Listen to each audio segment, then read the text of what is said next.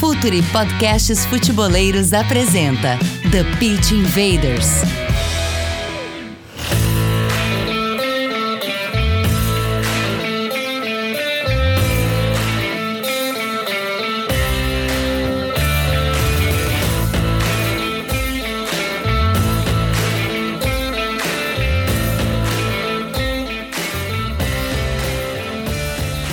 Olá, futeboleiros!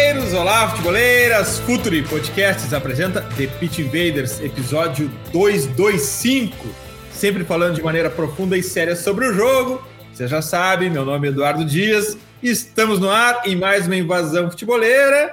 Começar a conexão com o nosso head de conteúdo, Gabriel Corrêa. Dale, Gabriel! Tudo bem, Dinho? Abraço, abraço para todo mundo que está nos acompanhando em mais um episódio de The Pitch Invaders. Falar de um trabalho, eu acho que é o que gera mais 8 ou 80 nas redes sociais. Nunca, nunca vi um meio termo sobre o Atlético Mineiro do Cuca, então acho que tem muita coisa para a gente falar hoje, Dinho. Tem que trazer alguém que entenda desse, desse, desse, desse tema sobre o Atlético Mineiro do Cuca de forma epidérmica, né? Tá lá perto. Meu amigo, um grande prazer El Gomide de volta ao TPI, da casa já, não vou tratar como um convidado. Que bom que tá de volta, Léo. Tudo bem, Eduardo? Grande abraço ao, ao Gabriel, quem está ligado aqui no, no episódio do, do TPI. É um prazer estar retornando aqui com vocês. Sou, sou um ouvinte assíduo e espero contribuir, assim como outros personagens que, que fazem desse, desse podcast um dos, um dos mais ouvidos aí na, na podosfera do, do futebol nacional. Invaders, vamos invadir o Atlético Mineiro de Cuca.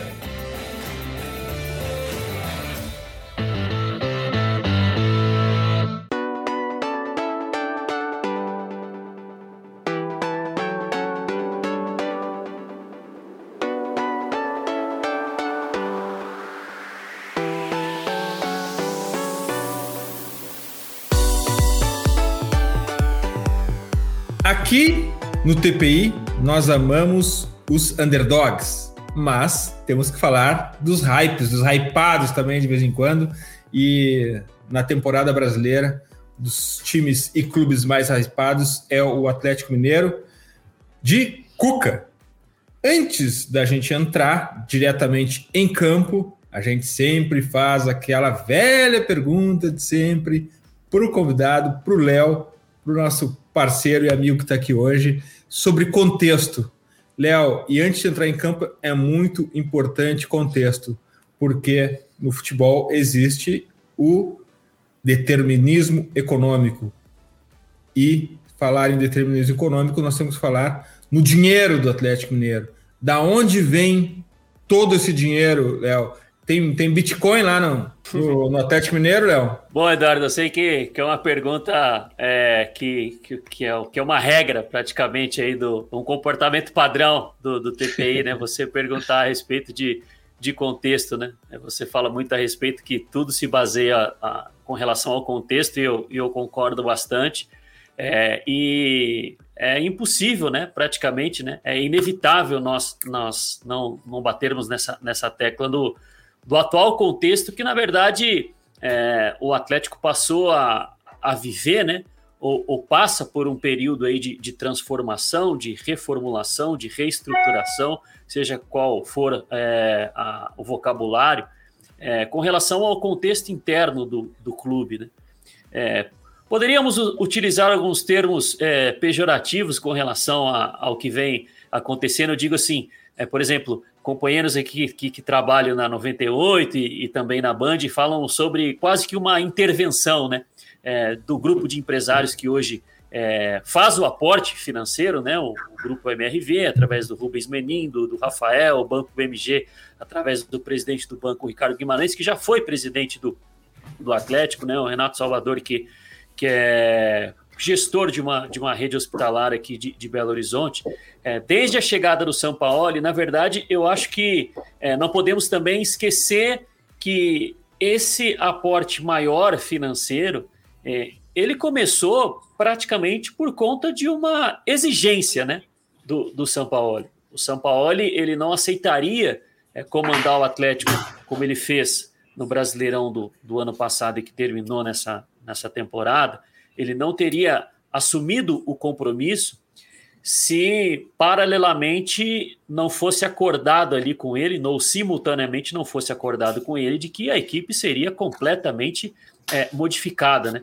Se nós pegarmos uma escalação do Atlético do início de 2020 com o que fechou o Campeonato Brasileiro, nós vemos o salto de, de qualidade, mas porque foi uma, uma exigência né, do, do Sampaoli e também foi a, aquela oportunidade, vamos dizer assim, né? esse grupo que podemos chamar de, de grupo gestor, né? É, o conselho gestor, eles não têm cargos políticos dentro do clube, né? É, eles, eles são um braço ali da diretoria, mas sem exercerem cargos políticos, né? Eles não têm uma nomenclatura de cargo, né? Para quem não acompanha o dia a dia do Atlético, essas pessoas a qual eu mencionei, eles não têm um, uma nomenclatura de cargo, né? eles não ocupam cargos políticos dentro do clube. Então, eles viram ali talvez uma oportunidade de. Nós sabemos que, que, que o investimento gera também uma, uma imagem né, é, positiva com relação aos negócios particulares, né? São duas coisas que estão bem correlacionadas, né? São dois patrocinadores que há anos é, aportam dinheiro do clube, mas não dessa forma.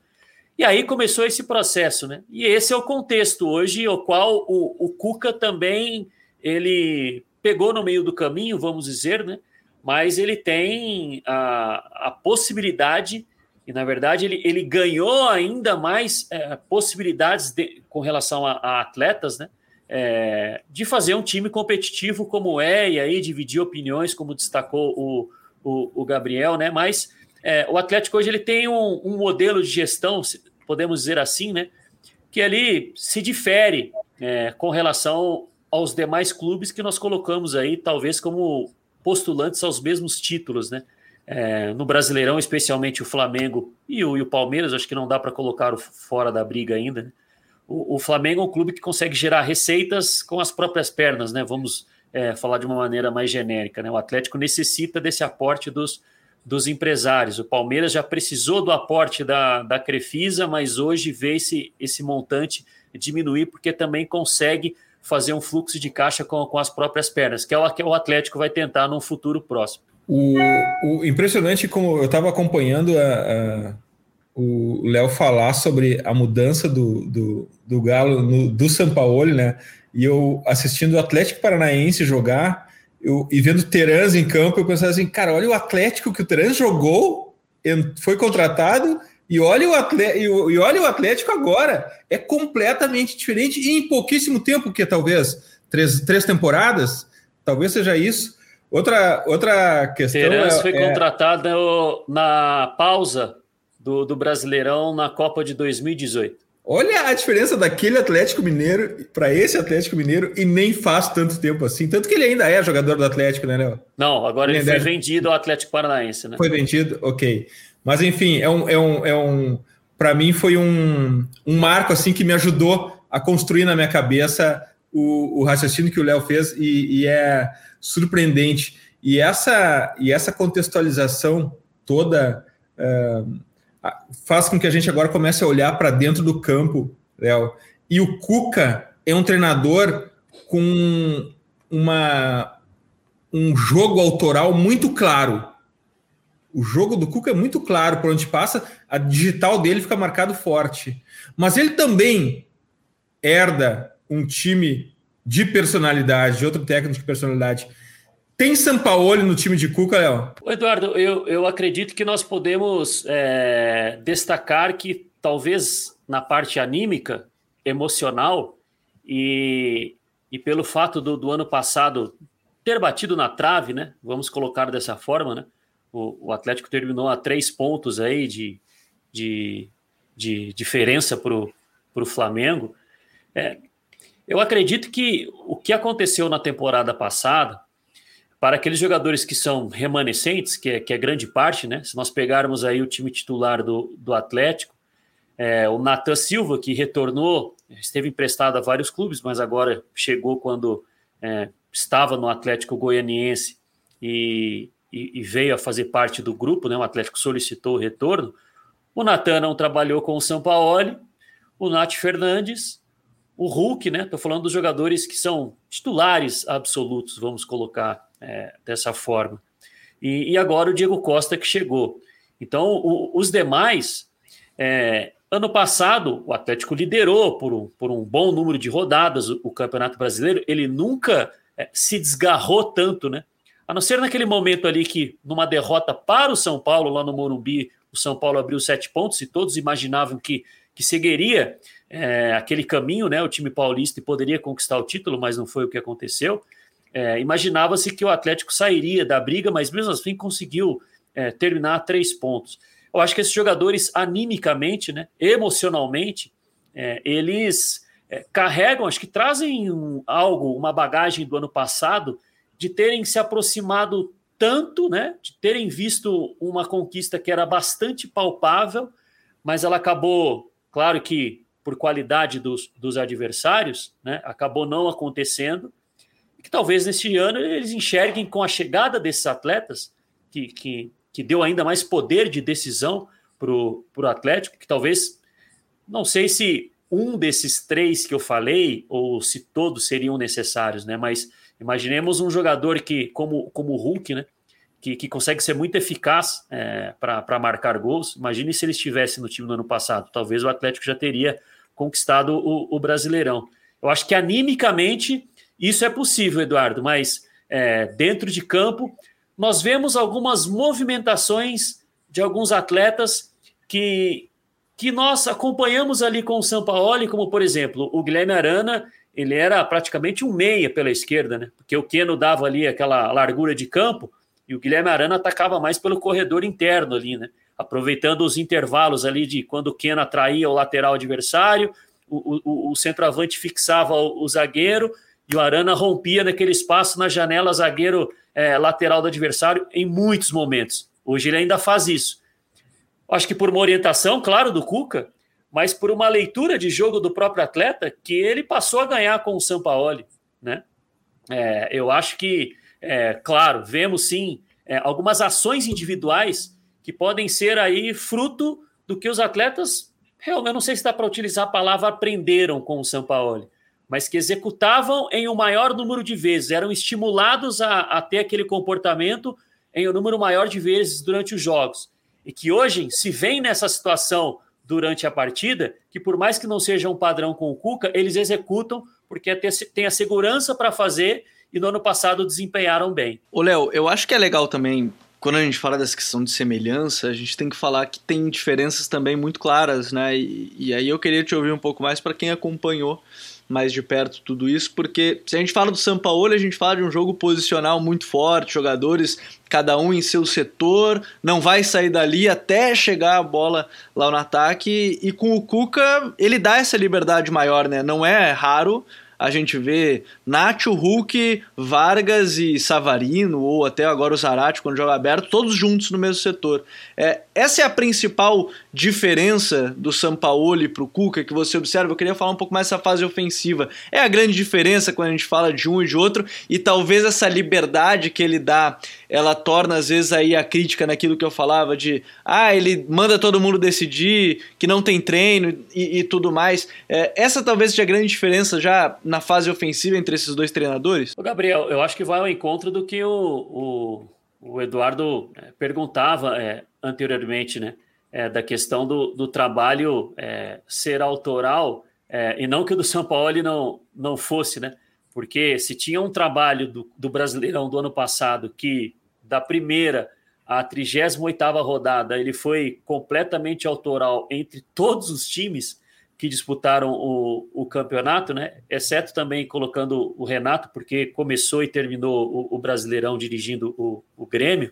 Os demais times, acho que todos trocaram, o, e o Guto, né? Não, o Guto acho que chegou no meio do caminho, enfim. Mas nós sabíamos que da primeira à 38 rodada, o Atlético jogaria de uma forma, que é como você colocou, é o jogo de posição é, tentando no começo ali ser implementado pelo São Paulo, mas nós sabíamos que o Atlético não abriria mão do, do jogo de posição, que é a ideia, o modelo do, do São Paulo.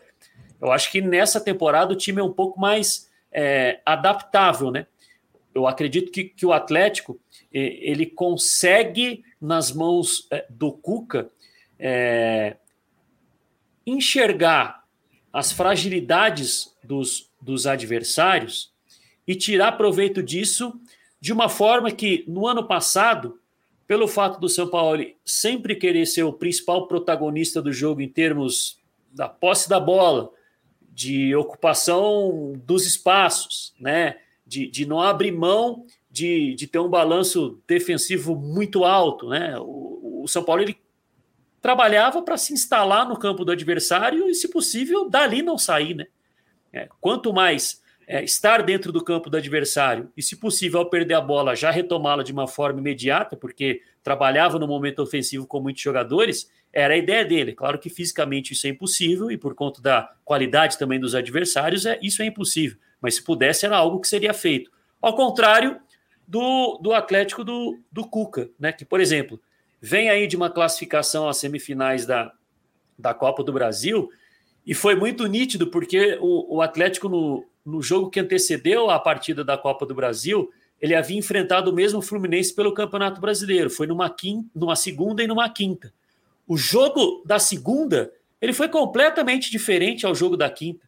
Porque no jogo da segunda-feira, o Atlético empatou por 1 a 1 Mas com o Fluminense, que se defendeu muito num bloco baixo, fechando muitas linhas de passe por dentro, porque aí vai ao encontro do que você falou, né? Não é raro nós vermos Nátio, Zarate, Hulk, é, Vargas, é, Savarino se joga, todos jogando muito próximos um ao outro, né, para fazer um jogo mais associativo, um jogo mais de, de, troca de passes. O Atlético ataca muito pela zona central do, do, do, do campo, né? Um dos quatro times do Campeonato Brasileiro que mais ataca pela zona central do campo.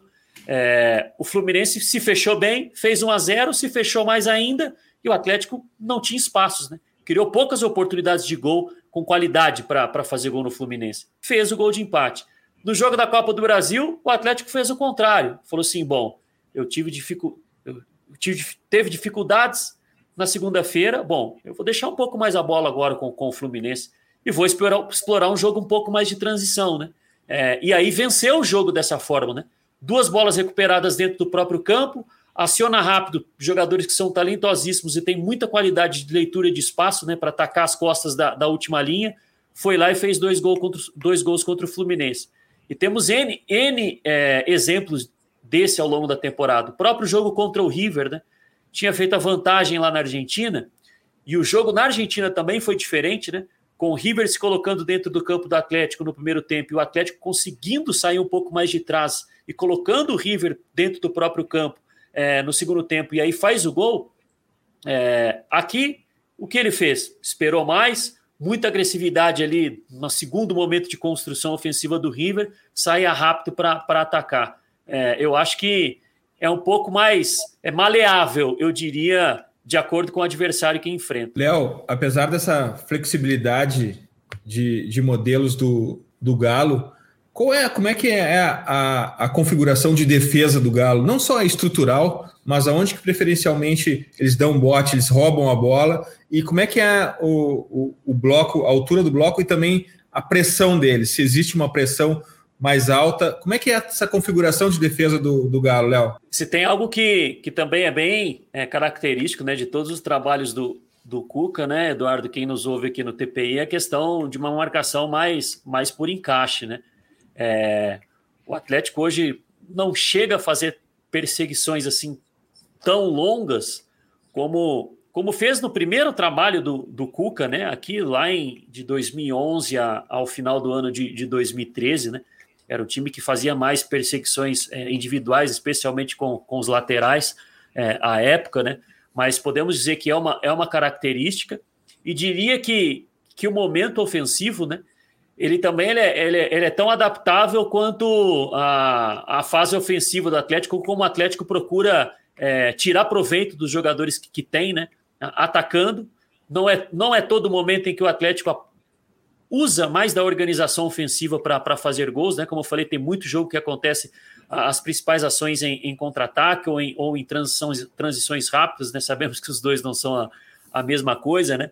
mas é, procurar encontrar o adversário mais, mais desestruturado para atacar. Eu diria que defensivamente também. É, o Atlético tem o, está acima da média, aí, por exemplo, no, no Campeonato Brasileiro com, com relação à pressão que, que, exerce, né? mas não quer dizer que a, a, pressão precisa ser a todo tempo no campo do, do, do adversário. Né? Eu diria que O, hoje o Atlético se destaca mais por uma pressão com, com bloco médio. O Atlético gosta muito de, de abordar o adversário em, entre aspas, dar uma, uma ligeira é, comodidade ao oponente, né, ao rival, naquele primeiro momento de construção e, e, naquele momento em que ele tenta buscar um jogo entre linhas, no momento que ele busca entrar dentro do próprio do, do campo do, do, Atlético, é ali que, que o Alan, que o Jair, com, com o Tietchan, quando joga, né, é, buscam também é, ser muito agressivos na, nas abordagens, né, nesses encaixes individuais, e aí retomar e primeiro passe sempre para frente, né? É muito difícil você ver o Atlético recuperar a bola e, e vamos dizer assim, que, e, e temporizar o, o, uma possibilidade de, de contra-ataque, né? Recuperar e, e, o volante recuperou, tocou para o zagueiro, retorna a bola para o Everson, porque ele tem o fundamento do passe como uma das principais características. Não, é recuperou, joga para frente, né? Verticaliza. É, eu diria que, que hoje tem mais eficiência numa, numa marcação em, em, bloco médio. Agora, quando a gente fala dessa questão, o Everson também é um nome que, que, que muita gente falava assim: ah, saiu o São Paulo e talvez o Everson não vai jogar tanto porque o São Paulo contratou porque ele usava os pés, Léo. E, e além dele, eu acho que tem um outro nome, você citou já ele, mas eu acho que é legal a gente falar um pouco mais, que é do Nathan Silva. Nathan Silva talvez seja hoje um dos principais zagueiros do campeonato o Everson está sendo um dos principais goleiros e, e, são dois jogadores que, da linha defensiva, acho que são os dois que mudaram, né? Com o São Paulo e do Mariano, acho que aí entrou depois. O Mariano acho que entrou na reta final da temporada passada. É... Na verdade, ele já estava, né? Mas então... aí o Guga, como, como o São Paulo ali, é, na grande parte do, do, campeonato foi muito raro ele, ele alterar a, a saída de bola, né? É, ele fazia aquela, aquela saída de, com, com três mais dois, né? Os dois zagueiros, o Guga pela direita e, e dois jogadores posicionados à, à frente, né? É, o, o, Mariano, eu não vou dizer que o São Paulo teve a leitura de que talvez ele não faria a, a, com a mesma qualidade do Guga essa saída de bola, mas ele foi reserva a maior parte do tempo. Jogou pouco o, o Mariano. Todos pensavam até que ele seria por mais tempo titular do que o Guga, mas com o Cuca, o Mariano hoje é o dono da posição. E aí a gente tem, eu queria que você falasse um pouco mais sobre o Natan e sobre o Everson, porque assim, o Everson, ele também tem se notabilizado por ser um goleiro que está defendendo muito bem. E o Natan sendo esse zagueiro ao lado do Júnior Alonso, enfim, quando é o Hever, quando é o Igor Rabelo, qualquer um deles, que são reservas do, do próprio Nathan Silva de maneira geral, é que você falasse um pouco mais sobre eles, porque talvez eles sejam dois pilares também desse sistema defensivo que você falava, né? Sim, o Nathan chegou é, recentemente, né? Podemos é, dizer assim. É, não, por, por exemplo, não, não disputou a, a fase de grupos da, da Libertadores, né? Esteve emprestado a vários clubes, é, retornou agora quando estava emprestado ao Atlético Goianiense e começou como titular em um jogo em que o Atlético vence o, o Flamengo, ainda à época comandado pelo Rogério Ceni.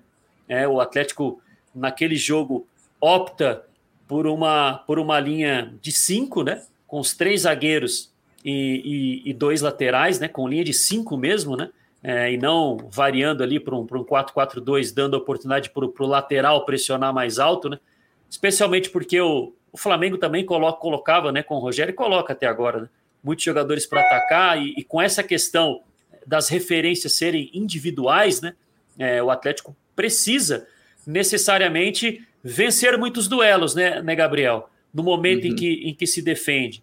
É, porque é, não vencer esses duelos individuais no momento de, de marcação acaba desencadeando ali aquele efeito dominó na marcação, porque sabemos que é, quem está em algum jogador vê que o companheiro perdeu o duelo, é obrigado a sair do dele para fazer uma, uma, uma recomposição, para fechar uma linha, para tentar é, gerar mais um duelo defensivo, e aí isso pode ser perigoso dependendo do adversário que se, que se enfrenta.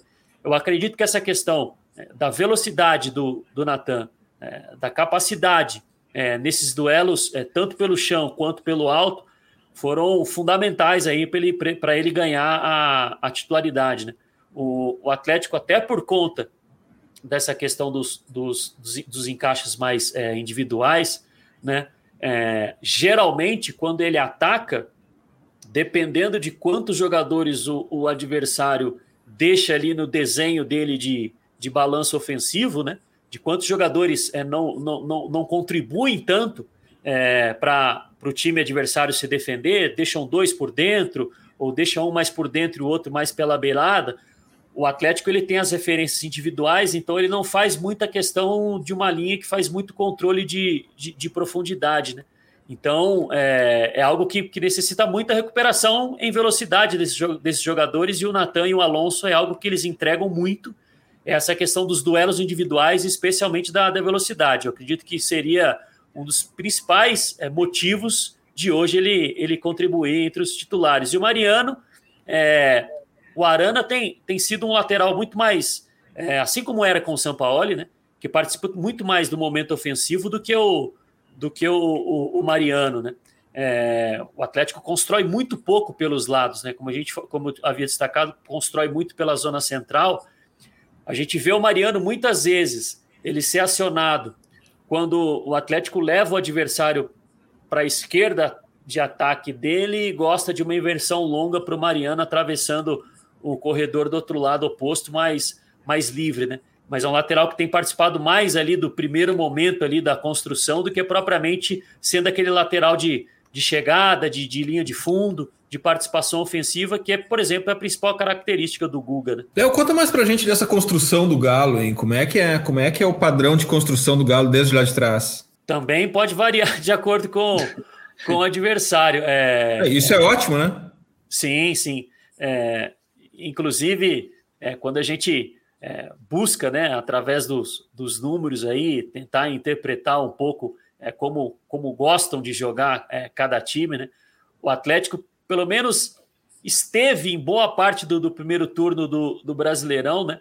Entre os times que estava acima da média, tanto em passes curtos como em passes longos, né? Por quê? Tem um goleiro que tem uma boa qualidade com, com os pés, né? inclusive enaltecido por, por vários técnicos. O Lisca, quando esteve aqui no, no América, era um que em vários momentos falava que uma das principais características do América, que era a, a, marcação, que era zonal, né? Do, do América já era uma marcação mais zonal, de que um dos principais é, é, problemas que ele, que ele enfrentava quando, quando jogava contra o Atlético é de que não, adianta, não adiantava você pressionar tanto. Porque se essa bola entra no goleiro e não, e, e não passe para trás, que não coloque o Everson em pressão, é, ele vai achar especialmente o, os laterais do Atlético em bolas diagonais muito fácil. Né? É, então o Atlético é um time que com o Hever utilizava muito. Eu acho que a saída do Hever entre os titulares até fez o Atlético diminuir um pouco a questão da, da bola longa. É, é um zagueiro que tem uma, tem uma boa assertividade, eu tinha uma boa assertividade nessa bola longa. E aí o Alan, o Alonso e agora até o próprio Nathan Silva, né? Eu acho que eles, eles dão ao Atlético um pouco mais de, de qualidade na saída quando ela é necessária fazer, ser feita pelo, pelo chão. Né? Mas é um time que, que muda muito diante do, do adversário. É, por exemplo, contra o, o, o, Boca, jogo de oitavas pela, pela Libertadores. Lá na Argentina, o Atlético ele não se furtava em utilizar a, a bola longa. Tanto que em, em algumas coletivas é, não é raro, né? não é algo também que acontece é, sistematicamente, o que ele fale toda coletiva, mas não é raro nós ouvirmos do Cuca ele falar: bom, nós não temos um centroavante muito físico, um centroavante disso disputar a primeira bola. Por quê? Porque ele sabe que em alguns momentos ele não vai correr risco de construir como um padrão lá desde trás, né? Que se ele puder fazer uma bola longa para ganhar a segunda já no campo de ataque, né? Ele vai fazer. É, não dá para dizer que é despadronizada também, né, Eduardo? Acho que é, é bom a gente é, salientar isso, né? Porque aí vai, vai, quem nos ouve aqui vai achar, falar assim, bom, então o time sai de qualquer jeito desde trás, não. É, existe um, um, um, padrão, sim, né? O, o, Alan muitas vezes pode baixar entre os zagueiros para fazer como uma, uma, saída de três. É, o, o, o Atlético pode espetar mais o Arana e lateralizar pela esquerda, ou o Alan ou o Tietê para ficar na linha dos zagueiros, com o Mariano mantido pela direita, tentar com, com o Alan atrair um médio do adversário, para quem sabe esse passe entrar mais por dentro, para os jogadores que vêm em apoio, né? Que pode ser até o próprio, o próprio ponta, porque os pontas do Atlético jogam mais por dentro. Quando você lateraliza o volante, Você pode atrair o meio-campista do adversário, abrir espaço na zona central, esse ponta vem em apoio, esse passe entrar por dentro, para o ponta, ou para o próprio Nacho que vem buscar pela, pela zona central, porque ela está mais é, despovoada pelo, pelo adversário, existe sim um padrão, mas não é aquela construção curta obrigatória como era com o Sampaoli, por exemplo. Fazer um water break aqui para o Gomes tomar uma água. Fala, futeboleiros, tudo bem? Eu espero que vocês estejam gostando do episódio de hoje. Mas antes de seguirmos com esse bate-papo, eu quero fazer um convite para vocês. Se você quiser receber conteúdo exclusivo no site, ter acesso às matérias fechadas, vai lá na aba Club e faça parte do Futuri Club por apenas 12 reais mensais ou até mesmo em planos semestrais com desconto ou até mesmo anuais você ainda vai ter direito a desconto nos cursos do Futre. Então, fique ligado. Além disso, eu quero lembrar para vocês que esse episódio também tem o apoio do Futre Pro, o departamento de análise e mercado do Futre. Seu time gasta menos dinheiro e ganha mais jogos. Para mais informações, mande um e-mail para comercial@futre.com.br. Vai lá, Gabriel. Agora, Léo, a gente também tem que falar de um cara que está entrando aos poucos, mas nesses poucos minutos que a gente já viu em campo, sabe que ele é um jogador diferente, que é o Diego Costa. Né? A chegada dele traz também, se a gente está falando de tanta adaptabilidade, variação aí do Galo, talvez traga mais uma, né? Que é a questão de como colocar o Hulk, que a melhor posição dele tinha sido mais adiantado, como aquele 9 mais se movimentando, né? não um falso 9 exatamente, mas um 9 de movimentação, e aí você tinha dois jogadores pelos lados, agora com o Diego Costa. É, como, é, como falar sobre essa chegada que talvez mude até mude e, e, vá mudando aos poucos quando ele entra a estrutura de atacar o Atlético Mineiro tendo Hulk e Diego Costa juntos por dentro ou tendo o Hulk mais aberto pela direita? Gabriel, eu acredito que, que algo que possa é, contribuir é, para uma, uma adaptação um pouco mais até a, acelerada tanto na forma como o Diego Costa será encaixado é, entre os titulares não dá para garantir também, né? A expectativa é de que ele se torne titular a, a longo prazo, né? É, ao lado do Hulk, né? Porque hoje é um jogador que, que não tem como ser é, substituído entre, entre os 11. Mas te, eu vou colocar mais um jogador nessa ciranda aí. Eu acho que, que a entrada do, do Zaratio, né? O, o Zaratio ter se firmado entre os titulares é que pode dar uma sustentação é, muito boa com relação a esses dois jogadores poderem jogar por dentro. Por quê? Porque imaginemos que, que o Atlético hoje tivesse dois pontas, pontas mesmo, característicos, como ele tinha no ano passado com, como, com o Sampaoli, como o Keno pela esquerda e o Savarino pela direita, que foram jogadores mais utilizados nessa, nessas uhum. funções, né? De serem jogadores que davam largura é, no campo. O, e aí, com a presença de, da possibilidade desses dois é, atacantes, é, seria, eu acho que, um, um, pouco mais complicado. Eu digo por quê? Porque no jogo de, de posição do São Paulo era imprescindível ter esse jogador aberto pelo lado. É imprescindível ter esse jogador aberto pelo lado. Ele fazia isso com os pontas. É claro que ele poderia alterar, colocar Hulk e Diego Costa juntos e dar amplitude no, por um lado com o ponta e no outro com o lateral.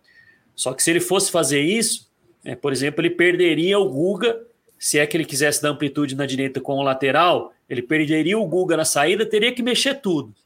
O Zarate, nesse esquema do, do Atlético, eu acho que ele possibilita você ter um atleta que ele tem capacidade física para fazer o corredor por conta do encaixe individual, marcando o lateral adversário, e aí isso dá um certo é, fôlego para o Hulk se jogar aberto, não ser esse atleta que vai fazer esse encaixe, e sim pegar um dos zagueiros, ou se o Atlético joga num, num 4-2-3-1, é, o, o um vai num zagueiro e o, e o meia central vai, vai ou no zagueiro ou no volante, ele propicia o, o Hulk e o Diego Costa ficarem nos zagueiros, e aí você tem o Zarate que fica em um dos, um dos laterais, e pela esquerda a gente imagina que terá de ser o Nath Fernandes, né?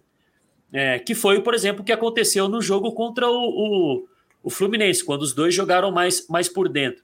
Eu acho que é um jogador que te dá uma dinâmica ofensiva te dá capacidade defensiva de você não ter ah, o Hulk e o Diego Costa, por conta dos encaixes individuais, se desgastando tanto, tendo de marcar jogador pela, pela beirada. Mas eu imagino nos dois jogando mais por dentro, Gabriel. E até por conta da questão que você falou, né? Não é raro nós vermos os jogadores de, de ataque, né? Vamos dizer assim, um, um quarteto, jogando muito próximos um, uns aos outros, né? É, e, e, o Hulk contra o Bragantino ele fez um pouco disso, né? Jogou pela direita, enquanto o Diego Costa jogou um pouco mais é, centralizado. Então, eu acho que os dois vão jogar por dentro. Eu acho que, que, existe, que existe essa possibilidade e ela é a mais. É, o cenário mais imaginável no, no momento. E aí, jogadores com, com tamanha é, qualidade técnica, né? É, eu acho que, que até pode ser bom para o, o Guilherme Arana, por exemplo, né? porque quanto, quanto mais jogadores de qualidade você se concentra por dentro, você vai atrair o adversário, liberar mais espaço pelos lados, enfim ou para o próprio Mariano. Mas eu imagino um 4-4-2 com os dois por dentro. Léo, a gente, desde o começo, falou que, a gente gosta dos underdogs. E aqui nesse mundo de, de super estrelas, Zarate, Savarino, Hulk, aqui, Diego Costa, Eduardo Vargas. Quem é o super sub aí? Quem é o reserva que entra e sustenta nesse mundo de cinco substituições? Quem é que tem entrado para manter o ritmo desse time aí? Quem é que, quem é que os, os o, o, os programas esportivos diários não veem, mas que está lá entregando, sustentando e fazendo parte desse, é, com eficiência desse time, Léo? Meu voto vai para um jogador aí que vocês conhecem, é, for, acho que é oriundo aí da base, Eduardo Sacha. Sim. Eu acho que, que é um jogador que é, ele, ele consegue desempenhar mais de uma, de uma função, né? O Sacha, se precisar ele joga pela beirada, né? Ele não é um ponta de drible, de, de velocidade, não, não te entregará isso, mas ele te, entre, ele te, te, te acrescenta algo na, na função, né? Ele é um jogador com, com uma boa leitura de espaço e consegue, se precisar, vir mais de trás para alimentar o, o centroavante, né? Inclusive fazia muito isso com, com o São Paulo, foi contratado inclusive por conta disso, né? A questão do jogo de, de posição tem muita questão da, da dinâmica de, de terceiro homem, né? Então era de não jogador... estar, de, né, de chegar e não estar, né? É, pois é. Então, é, eu, eu, meu voto seria para Eduardo Sacha, né? Deu assistência para o gol, o primeiro gol do Diego Costa, né? Com a camisa do Atlético no jogo contra o, o Red Bull Bragantino. Havia feito o gol contra o, o Fluminense lá no, no Rio de Janeiro, o, o gol de empate. Eu acho que é um jogador que sempre quando entra, é, ele, ele contribui. Eu acho ele eu acho um jogador muito inteligente taticamente. E Léo, e nós que somos caçadores de padrões, como os gols deles têm padrão também, né? Os gols deles são, são muito parecidos, são de chegada forte na área, né? De perto do gol. Do Sacha? Isso. Sim, sim. É, eu, acho que ele, eu acho que ele é um jogador que não. É que no ano passado, né? Quando ele foi na verdade, é ano passado.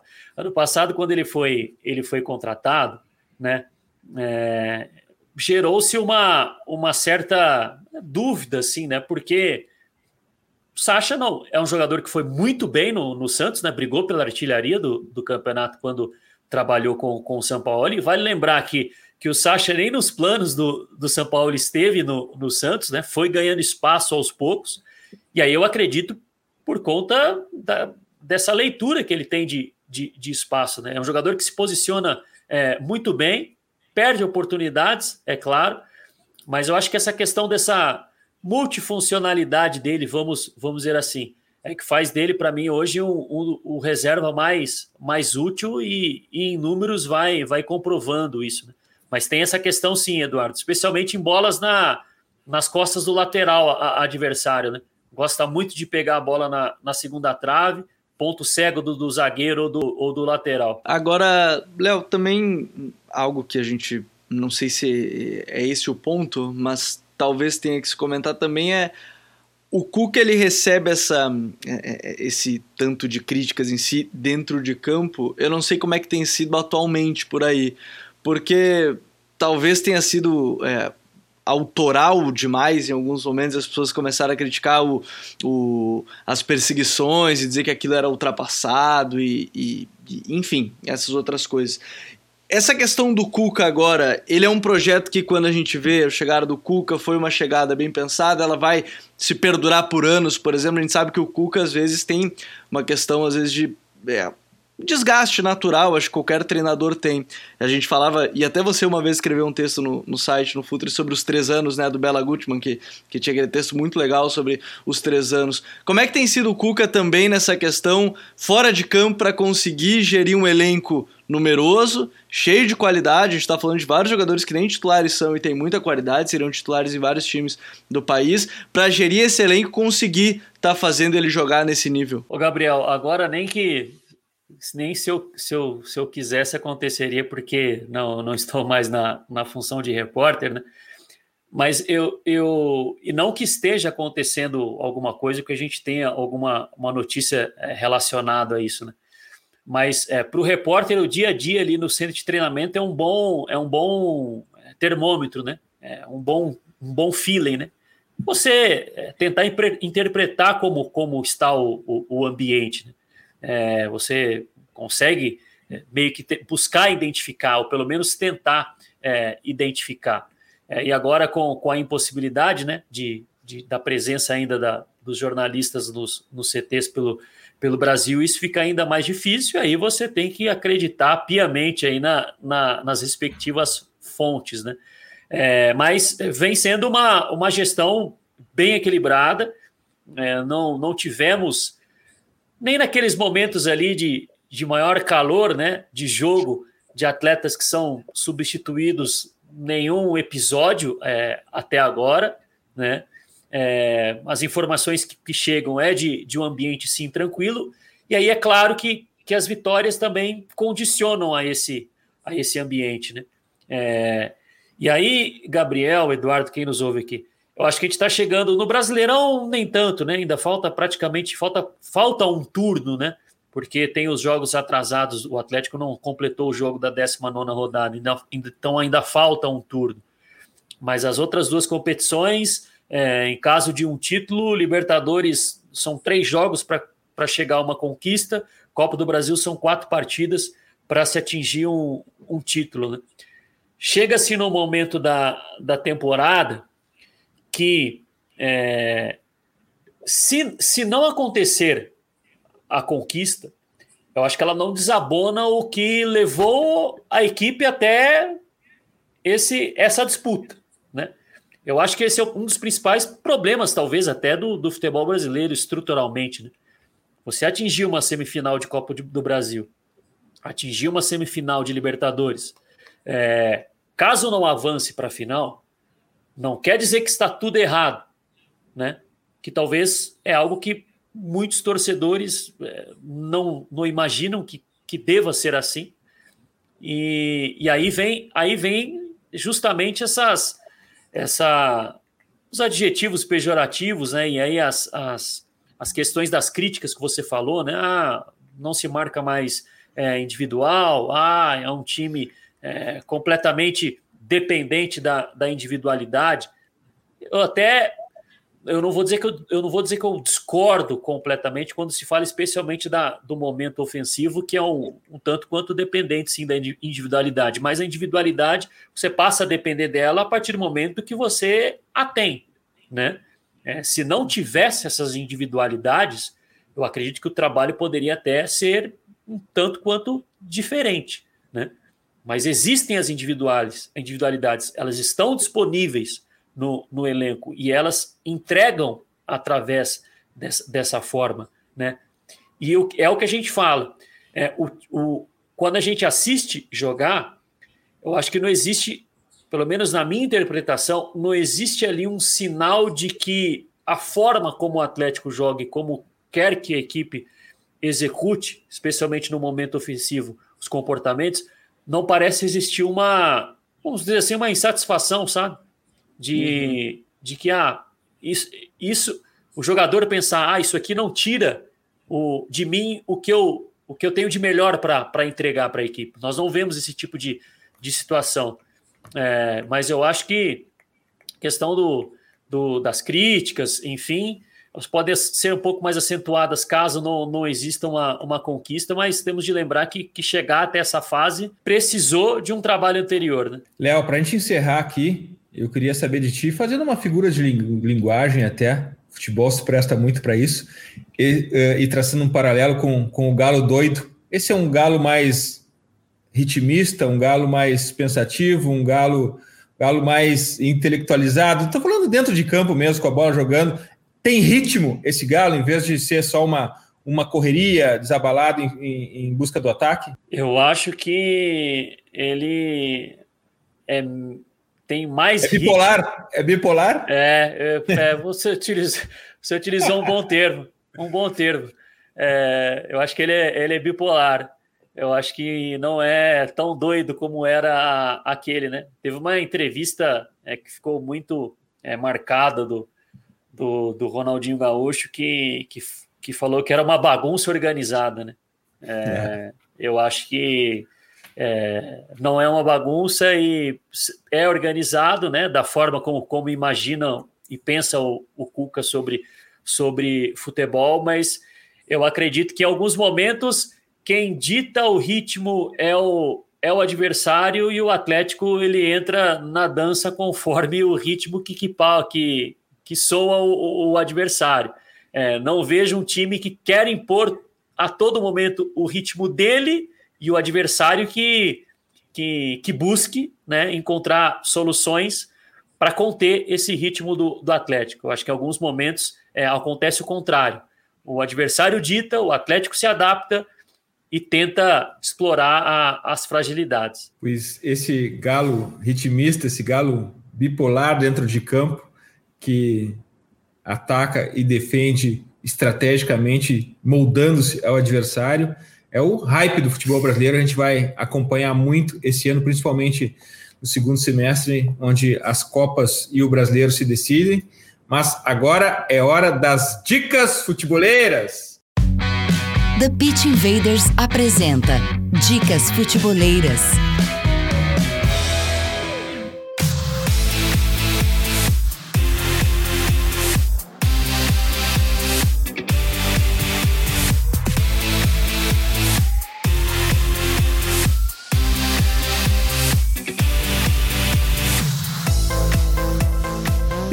Tema daqueles que a gente considera como nativo aqui do TPI é a mentalidade no futebol. De forma mais abrangente, até mentalidade no esporte. Já falamos e sugerimos muitas e muitas dicas envolvendo isso por aqui. E lá vai mais um então. A minha dica futeboleira é o episódio Fischer versus Federer, da série Untold, da Netflix sei se é do Netflix ou da Netflix, Gabriel. É do ou da, da Netflix? Da Netflix. Da Netflix. Da série Untold da Netflix. Essa é a dica futeboleira dessa semana. Lembrando que o link para todas as dicas você encontra no post de divulgação do episódio no futuri.com.br.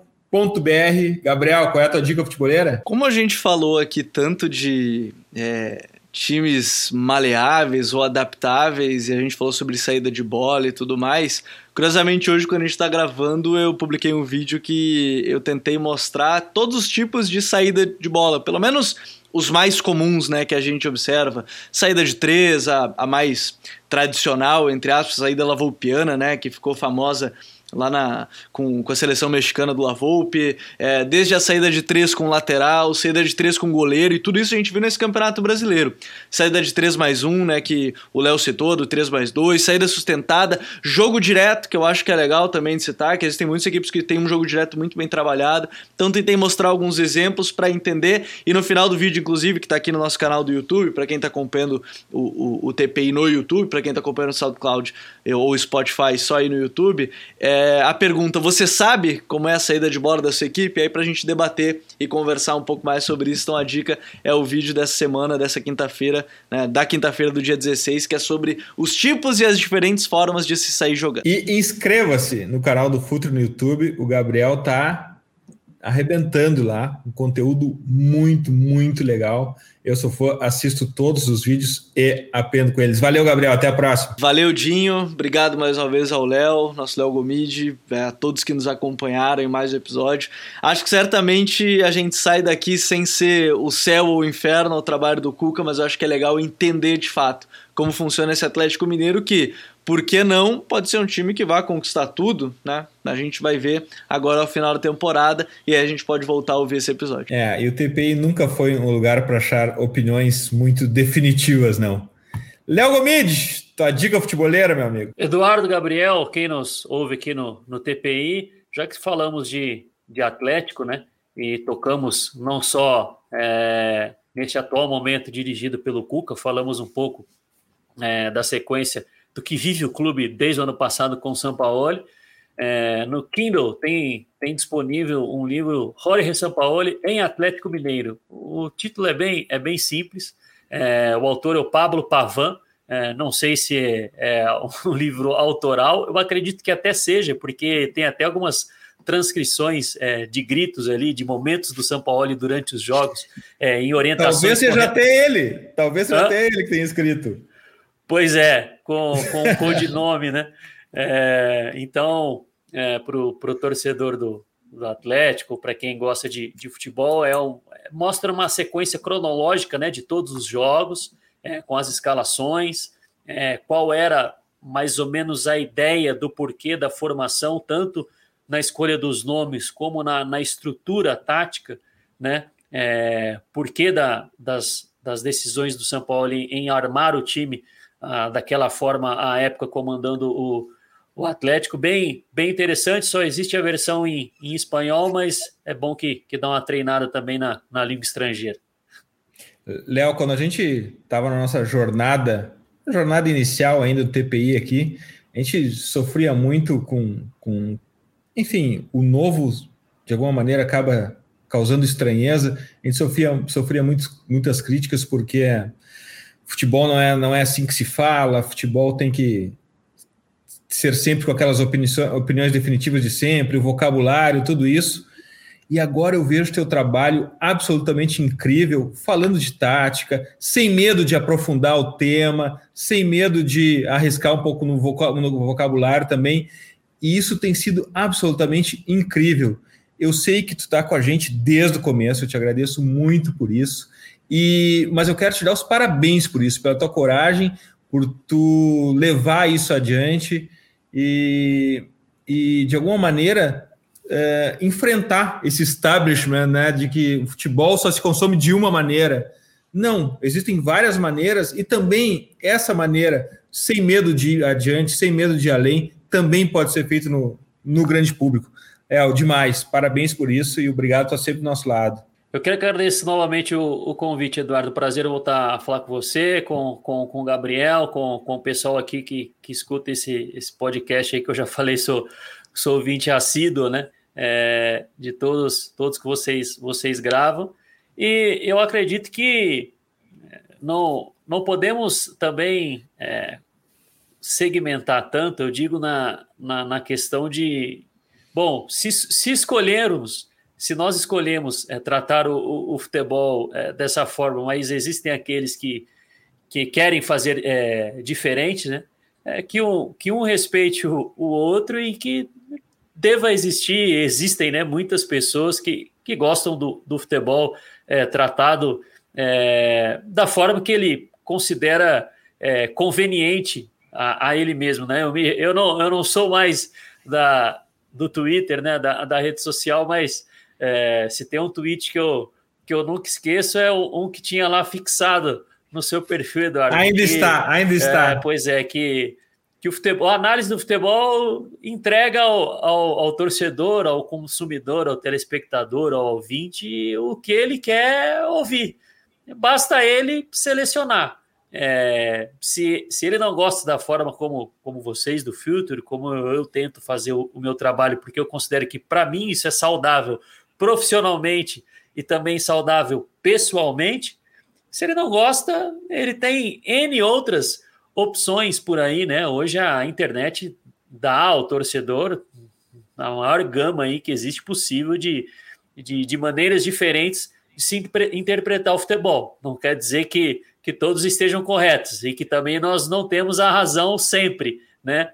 Na forma como nós trabalhamos, mas é, tenho gostado. Eu acho que é, algo que é, me, me faz ser um pouco dessa forma é que eu venho de uma família muito acadêmica, né, ligada à universidade. Talvez eu tenha tido esse clique aí até um pouco tarde demais, mas ainda é tempo de, de aprender cada, cada vez mais. Léo, conta com a nossa torcida, conta com a nossa admiração e porta sempre aberta para ti. Tu sabe aqui que, como é o Pitch Invaders, tu pode invadir a hora que tu quiser. Obrigado. Agradeço novamente. Um bom, bom restante aí de ano para todos. Ano que vem, quem sabe voltaremos, ou até antes. Ou até antes. Invaders, graças por estarmos juntos em mais este TPI, futeboleiras, futeboleiros. Nós somos o Futuri e temos um convite para vocês. Pense o jogo. Abraço e até a próxima invasão do Pitch Invaders.